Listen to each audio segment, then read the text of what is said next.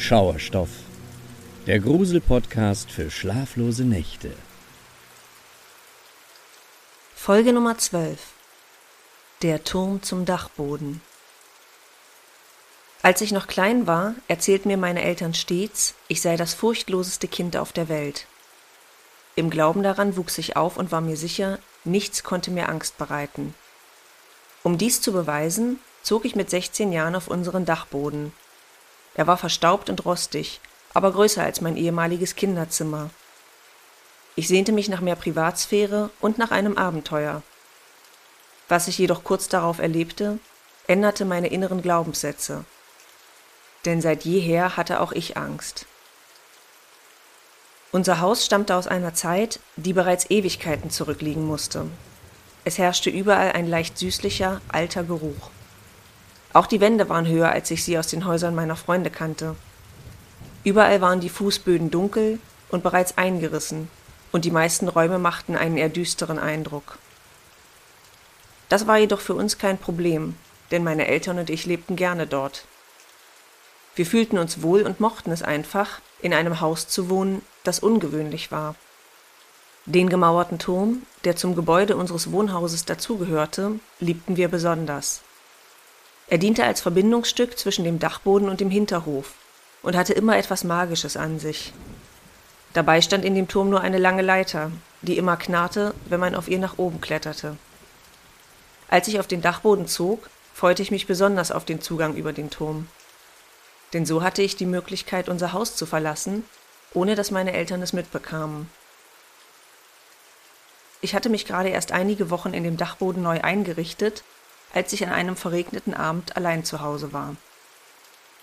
Plötzlich hörte ich ein raschelndes Geräusch aus dem Hinterhof. Ich wunderte mich vorerst nicht, da meine Eltern unterwegs waren und ich zunächst annahm, sie seien schon wieder zurück. Oftmals nahmen sie die Räder und schlossen sie bei ihrer Rückkehr im Hof an. Jedoch reichte nur ein kurzer Blick auf die Uhr, um zu wissen, dass sie es noch nicht sein konnten. Es war erst eine Stunde vergangen, seitdem sie sich auf den Weg gemacht hatten. Das Rascheln verstummte kurz darauf wieder. Mir wurde ein wenig unwohl, aber ich entschied mich dazu, das Geräusch einfach zu ignorieren. Immerhin war unser Hinterhof bereits so alt und vollgestellt, dass dort alles Mögliche hätte klappern und rasseln können. Ganz zu schweigen von den Waldtieren, die manchmal unser Grundstück überquerten. Nach ein paar Minuten hörte ich jedoch wieder ein Geräusch aus der Richtung des Hinterhofs. Diesmal klang es schon ein bisschen näher und irgendwie weicher. Ich konnte das Geräusch jedenfalls nicht einordnen, und dieses Mal war ich schon deutlich beunruhigter, weshalb ich lieber meine Eltern anrief. Als ich ihnen die Situation schilderte, meinten sie nur, dass bestimmt etwas im Garten umgefallen sei. Bei schlechtem Wetter wie an diesem Abend passiert es nämlich häufig, dass diverse Gartengeräte durch die Gegend flogen. Als ich sie darauf hinwies, dass es doch deutlich anders klang und ich mir Sorgen machte, lachten sie ein bisschen über meine kindliche Furcht. Bald seien sie wieder zu Hause und bis dahin könnte ich mich ja einfach unter der Bettdecke verstecken. Sie meinten es garantiert nicht böse, denn schließlich war in unserer Gegend noch nie etwas Schlimmes passiert. Mit Sicherheit wollten meine Eltern die Situation einfach nur mit einem Witz aufheitern, jedoch war mir nun gar nicht mehr nach Lachen zumute. Ich wusste einfach, dass etwas nicht stimmte. Mein Bauchgefühl sollte mich nicht enttäuschen. Es dauerte nicht lang, bis ich wieder ein Geräusch hörte, doch dieses Mal war es eindeutig ein Knarren. Und es kam aus dem Turm.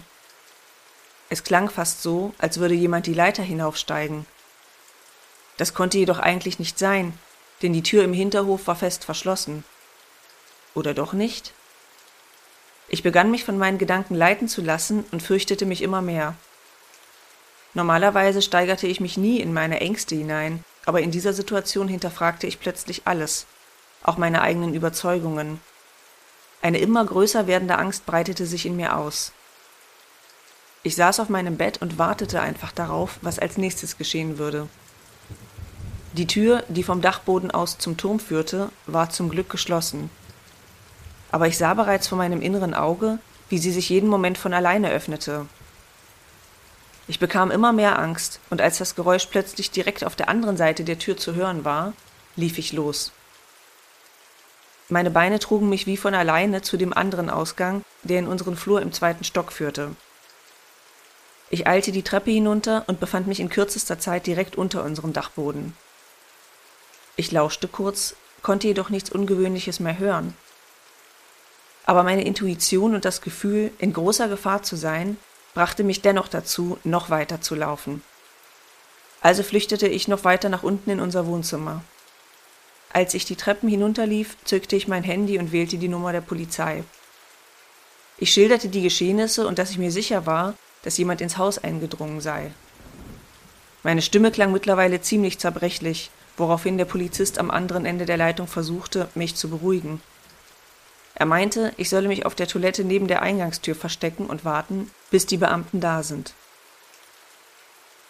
Es dauerte nicht lange, bis zwei Polizisten an meiner Haustür klingelten. Ich öffnete ihnen und sie teilten sich direkt auf. Einer durchsuchte das Haus von innen, der andere das Grundstück. Als er den Hinterhof betrat, bemerkte er, dass die Tür des Turms weit offen stand. Er fragte mich, ob das immer so sei. Als ich verneinte, war uns allen schnell bewusst, dass ich mir die Geräusche tatsächlich nicht nur eingebildet hatte. Beide Polizisten eilten in den Dachboden, einer über die Leiter im Turm, der andere durch das Hausinnere. Als sie in meinem Zimmer angekommen waren, durchsuchten sie all meine persönlichen Gegenstände. Nichts deutete darauf hin, dass jemand auf dem Dachboden gewesen war. Ich war einerseits erleichtert, dass offenbar nichts gestohlen worden war. Auf der anderen Seite sehnte ich mich nach einem Beweis dafür, dass irgendjemand sich tatsächlich Zutritt zum Haus verschafft hatte. Und nach einer guten halben Stunde fand einer der beiden Polizisten schließlich etwas, das mich bis heute erschaudern lässt. Es war ein kleiner Spiegel, der in der Nähe des Eingangs zur oberen Turmtür plötzlich dalag. Ich hatte diesen Spiegel noch nie gesehen und entsprechend keine Ahnung, wie er dorthin kam. Auch meinen Eltern gehörte er definitiv nicht. Der Spiegel war etwa so groß wie meine Handfläche. Auf der Rückseite hatte er zwei Initialien eingraviert, die mich bis heute rätseln lassen. Auch die Polizei konnte mir damals nicht weiterhelfen. Laut den Beamten konnte es sich um einen verlorenen Gegenstand der Familie handeln, der seit längerer Zeit auf dem Dachboden gelegen hatte, ohne dass ihn jemand bemerkt hätte. Es war jedoch auch möglich, dass tatsächlich jemand versucht hatte einzubrechen und dabei den Spiegel verloren hatte aber wozu hätte derjenige dann diesen Spiegel gebraucht? Ich habe eine ganz eigene Theorie zu den Vorkommnissen. Denn mein Bauchgefühl sagt mir bis heute, dass es sich um etwas Böses, etwas Übernatürliches gehandelt hat, was an diesem Abend die Leiter im Turm zum Dachboden hinaufgeschlichen ist. Und was auch immer es gewesen ist, die Angst hat mich nie wieder verlassen.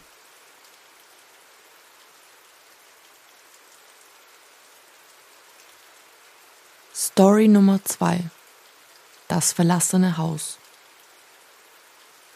Vor nicht allzu langer Zeit habe ich ein Einfamilienhaus gemietet, um mir meinen Wunsch nach einem Tapetenwechsel zu erfüllen. Ich arbeitete seit längerer Zeit von zu Hause und brauchte dementsprechend eine neue Umgebung. Da erschien es mir sinnvoll, für kurze Zeit in eine Vorstadt zu ziehen, in der ich immer schon wohnen wollte. Der Vermieter kam mir jedoch von Anfang an etwas seltsam vor und somit war ich schnell verunsichert, ob die Wahl des Hauses richtig war. Es war jedoch in einer guten Gegend, die Nachbarn schienen nett und die Geräumigkeit des Hauses überzeugte mich schlussendlich. Also unterschrieb ich den Vertrag. Wir einigten uns auf drei Monate, in denen ich in seinem Haus für wenig Geld wohnen durfte. In meiner ersten Woche in dem neuen Haus schien alles perfekt. Meine Nachbarn waren toll um die Ecke gab es unzählige Cafés und ich hatte mehr als genügend Platz für meine Möbel und Habseligkeiten. Es gab sogar einen Dachboden, der laut dem Vermieter vollkommen leer stand. Er meinte, ich könne ihn jederzeit verwenden, sofern ich keinen Platz mehr hätte. Doch obwohl ich mehr als genügend Stauraum hatte, interessierte ich mich für den Dachboden. Ich wollte wissen, wie er aussah und ob es da oben nicht doch noch etwas zu entdecken gab. Der Vermieter hatte so oft darauf hingewiesen, dass ich einfach nachsehen musste. Als ich jedoch versuchte, die Tür zum Dachboden zu öffnen, gelang es mir einfach nicht. Egal, wie fest ich daran zog, sie blieb verschlossen. Bis mir auffiel, dass ein kleines Schloss hinter einer Abdeckung unter dem Knauf befestigt war. Der Hauseigentümer hatte mir nie einen Schlüssel dagelassen, also rief ich ihn am nächsten Morgen an. Als ich ihn nach dem Schlüssel fragte, meinte er jedoch, dass er ihn verloren haben muss. Die Situation kam mir zwar suspekt vor, aber ich hakte nicht weiter nach. Ich zahlte einen guten Preis für das Einfamilienhaus, also wollte ich keine Verstimmungen mit dem Vermieter riskieren. In den nächsten Tagen vergaß ich schnell, dass es überhaupt einen Dachboden gab. Ich konzentrierte mich darauf, dass ich dieses Haus wirklich gern hatte. Ich fühlte mich wohl, da ich viel Raum für mich selbst hatte. Nur hielt dieses Gefühl nicht allzu lange an. Es passierte nämlich häufiger, dass Gegenstände umgefallen waren, sobald ich den Raum verließ. Ich verstand nicht, wie das passieren konnte. Dabei handelte es sich oft um schwere Skulpturen, die niemals von alleine plötzlich zu Boden fallen konnten. Später waren es plötzlich Krümel, die auf dem Küchenboden verteilt waren. Ich war mir eigentlich sicher, dass diese nicht von mir kommen konnten. Ich esse nicht in der Küche, sondern stets in meinem Arbeitszimmer. Und auch nach dem Zubereiten der Speisen gebe ich besonders Acht darauf, alles sauber zu hinterlassen. Ich fragte mich, ob ich langsam meinen Verstand verlor. Irgendwas stimmte hier nicht. Ich spielte sogar kurz mit dem Gedanken, mir ein Sicherheitssystem zu besorgen. Aber ich beschloss schnell, dass es für die kurze Zeit, in der ich hier war, zu viel Geld kostete. Also versuchte ich zu vergessen, dass immer häufiger Dinge passierten, die ich mir nicht erklären konnte. Manchmal spielte ich sogar mit dem Gedanken, dass ich schlafwandeln musste und so für Unordnung sorgte. In diesen Momenten fühlte ich mich sicher, da ich mir selbst die Schuld zuweisen konnte. Bis zu einer Nacht, in der ich gegen vier Uhr morgens aufwachte. Ich musste dringend auf die Toilette, aber versuchte es vorerst zurückzuhalten. Ich war viel zu müde und hatte wirklich keine Lust, mit nackten Füßen über den eisigen Korridor ins Badezimmer zu taumeln. Aber meine Blase drückte so stark, dass ich mich schließlich doch auf den Weg machte. Auf dem Weg zum Badezimmer befand sich die Tür zum Dachboden. Im ersten Moment dachte ich noch, ich halluziniere, aber schnell war mir klar, was ich sah. Die Türe des Dachbodens war nun weit geöffnet. Meine Angst war zu diesem Zeitpunkt zwar da, wurde jedoch von meiner Verwunderung überschattet. Ich wunderte mich so sehr, dass ich mit der Taschenlampenfunktion meines Handys sehen wollte, was da oben los war. Ich stieg die Treppe vorsichtig hinauf und stellte oben angekommen fest, dass der Dachboden wirklich sehr groß war. Es war sogar wie eine kleine Einzimmerwohnung eingerichtet. In der rechten Ecke stand ein Doppelbett, gegenüber eine Kleiderstange mit alter Kleidung und links davon ein Tisch. Ich wunderte mich über die Einrichtung, aber der wirkliche Schock traf mich erst danach. An einer Wand hing ein Fernseher, der flimmerte. Zunächst dachte ich noch, dass es eine Reflexion meiner Taschenlampe sein musste, bis ich verstand, dass es ein tatsächliches Bild auf dem Monitor gab. Nur lief auf diesem Gerät kein Film, sondern es zeigte Live-Aufnahmen aus meinem Zimmer, in dem ich schlief. Ich musste unwillkürlich schreien. Eine solche Angst durchquerte meinen Körper, wie ich es noch nie zuvor erlebt hatte. Ich wollte sofort fliehen, doch als ich nach unten blickte, sah ich eine Gestalt am Ende der Treppe stehen. Es war zu dunkel, um genaueres zu erkennen. Ich zitterte voller Panik und wusste nicht, ob ich überhaupt sehen wollte, wer dort stand. Doch dann fiel mir vor lauter Schreck mein Handy auf den Boden und die Taschenlampe zeigte nun direkt auf das Gesicht des Unbekannten. Es war mein Vermieter. Er stand einfach nur da und lächelte. Es wirkte so, als hätte er Gefallen daran, dass ich gerade um mein Leben bangte. Er nahm seinen Zeigefinger und hielt ihn vor seinen Mund. Mit einem breiten Grinsen flüsterte er Sch. Ich verstand nicht, was gerade geschah und versteinerte regelrecht an Ort und Stelle. Ich konnte mich nicht bewegen und hätte auch nicht mal gewusst, wohin ich fliehen sollte. Der Hausbesitzer stand am Ende der Treppe und versperrte mir schlicht den Fluchtweg und als ich dort stand und mein Leben an mir vorbeiziehen sah, gab es einen kurzen Augenblick, in dem mich der Mut packte. Ich rannte die Treppe hinab und stieß mit aller Kraft, die ich noch in mir hatte, den Vermieter zu Boden. Er fiel sofort auf den Rücken und ich floh aus dem Haus. Ich rannte sogar die ganze Straße hinunter, überzeugt, der Vermieter würde mir folgen und mich jeden Moment einholen. Nur in einem Schlafanzug und ohne Schuhe läutete ich bei einem fremden Haus an. Ich schilderte die Situation den Bewohnern und sie riefen für mich die Polizei. Als die Polizei mein Haus durchsuchte, war schnell klar, dass mein Hausvermieter die gesamte Zeit auf dem Dachboden lebte. Es gab neben der Kamera in meinem Schlafzimmer noch einen Küche, Bad und Keller. Als mich diese Informationen erreichten, setzte ich nie wieder einen Fuß in dieses Haus. Meine gesamten Habseligkeiten holte ein Freund für mich ab, dem ich bis heute sehr dankbar dafür bin. Denn bis heute erschaudert es mir, wenn ich an diese Erfahrung denke. Vor allem, weil der Vermieter verschwand und nie wieder gefunden wurde.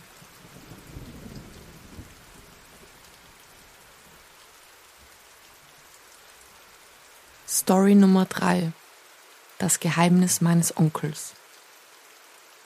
Als ich 15 Jahre alt war, starb mein Onkel. Meine gesamte Kindheit war er wie ein zweiter Vater für mich. Dementsprechend war ich sehr traurig, als er von uns ging. Meinem Vater ging es ähnlich. Die Nachricht, dass er urplötzlich an einem Herzinfarkt verstorben war, traf uns beide am heftigsten. Kurz nach seinem Tod bat mich mein Vater, ihm dabei zu helfen, das Anwesen meines Onkels zu räumen. Wir waren längst noch nicht über seinen Tod hinweg, nur erledigte sich die Arbeit nicht von selbst. Es war uns wichtig, sein Hab und Gut so zu sortieren, dass nichts Wichtiges verloren ging. An einem frühen Donnerstagmorgen erreichten wir sein ehemaliges Heim. Wir planten zwei Tage, um mit der Räumung fertig zu werden. Als wir das Haus betraten, roch es sofort nach meinem Onkel. Fast so, als wäre er immer noch unter uns. Der Geruch erinnerte mich an meine Kindheit. Ich fühlte mich in die unzähligen Sommer zurückversetzt, die ich hier verbracht hatte. Als Kind freute ich mich besonders hier zu sein, weil mir mein Onkel stets alles erlaubte. Egal, wie lange ich spielen wollte oder wie viel Eis ich aß, er machte mir keine Vorschriften. Die einzige Tabuzone für mich war der Dachboden. Unter gar keinen Umständen durfte ich jemals an diesen Ort gehen. Die Leiter war ihm zufolge viel zu gefährlich.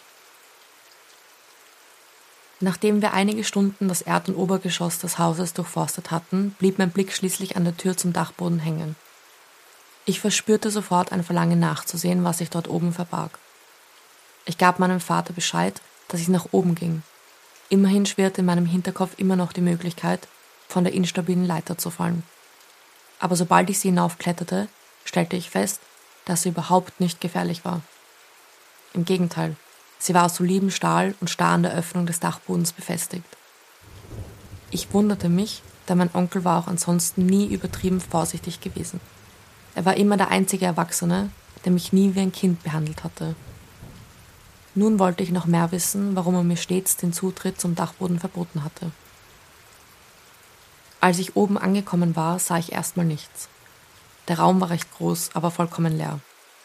Er war staubig und noch nicht mal der Strom hatte funktioniert. Kurz bevor ich wieder runtergehen wollte, sah ich jedoch zwei Kisten. In der hintersten Ecke des Dachbodens waren sie so gut versteckt, dass man sie kaum sehen konnte. Aber da wir nun mal hier waren, um sein Haus auszumisten, nahm ich nach kurzem Zögern beide Kartons mit nach unten. Schon beim Hochheben bemerkte ich, wie leicht sie waren. Es fühlte sich so an, als wären darin nur Federn oder Papier gelagert. Ich verstand folglich nicht, warum mein Onkel um diese scheinbar leeren Kisten immer so ein großes Geheimnis gemacht hatte. Als ich jedoch unten ankam und sie öffnete, verstand ich noch weniger. In beiden Kartons waren unzählige Fotografien von drei unterschiedlichen Frauen. Mir fiel schnell auf, dass es keine gestellten Fotos waren. Die Frauen wussten nicht, dass sie fotografiert wurden. Die Positionen, aus denen die Bilder gemacht wurden, waren stets Verstecke. Ich erschrak, als ich verstand, dass mein Onkel tatsächlich heimlich Frauen fotografiert haben musste. Die Frauen waren in unterschiedlichen Situationen zu sehen manchmal wenn sie spazieren waren, manchmal beim Einkaufen. Auch gab es Bilder von ihnen, wie sie sich vor dem offenen Fenster umzogen. Und es gab Fotos, auf denen die Frauen gar nichts anhatten oder schliefen. Diese Aufnahmen mussten in deren Wohnungen entstanden sein. Und schnell dämmerte es mir, dass mein Onkel sogar in fremde Häuser eingebrochen war. Ich bekam es mit der Angst zu tun. Ich konnte mir einfach nicht vorstellen, dass mein Onkel so etwas getan hatte. Er war der liebste Mensch, den ich gekannt hatte, und das für so viele Jahre. Aber die Bilder waren ein Beweis für sein wirkliches Wesen, den ich nur schwer ignorieren konnte.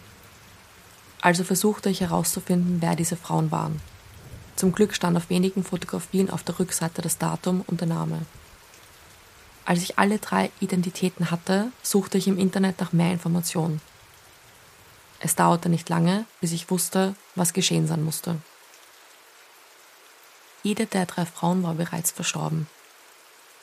Ich konnte auch schnell einen Zusammenhang zwischen ihnen aufbauen, denn alle drei starben am selben Datum, dem 4. Dezember. Das Einzige, was sie unterschied, war das Jahr. So starben sie in den letzten vier Jahren alle nacheinander, mit meinem Onkel am Ende der Reihe. Und plötzlich wurde mir der fatale Zusammenhang ihrer Schicksale bewusst. Bis heute kann ich nicht glauben, dass es sich um einen Zufall handelt. Und bis heute weiß ich eigentlich, dass mein Onkel Frauen umgebracht haben muss.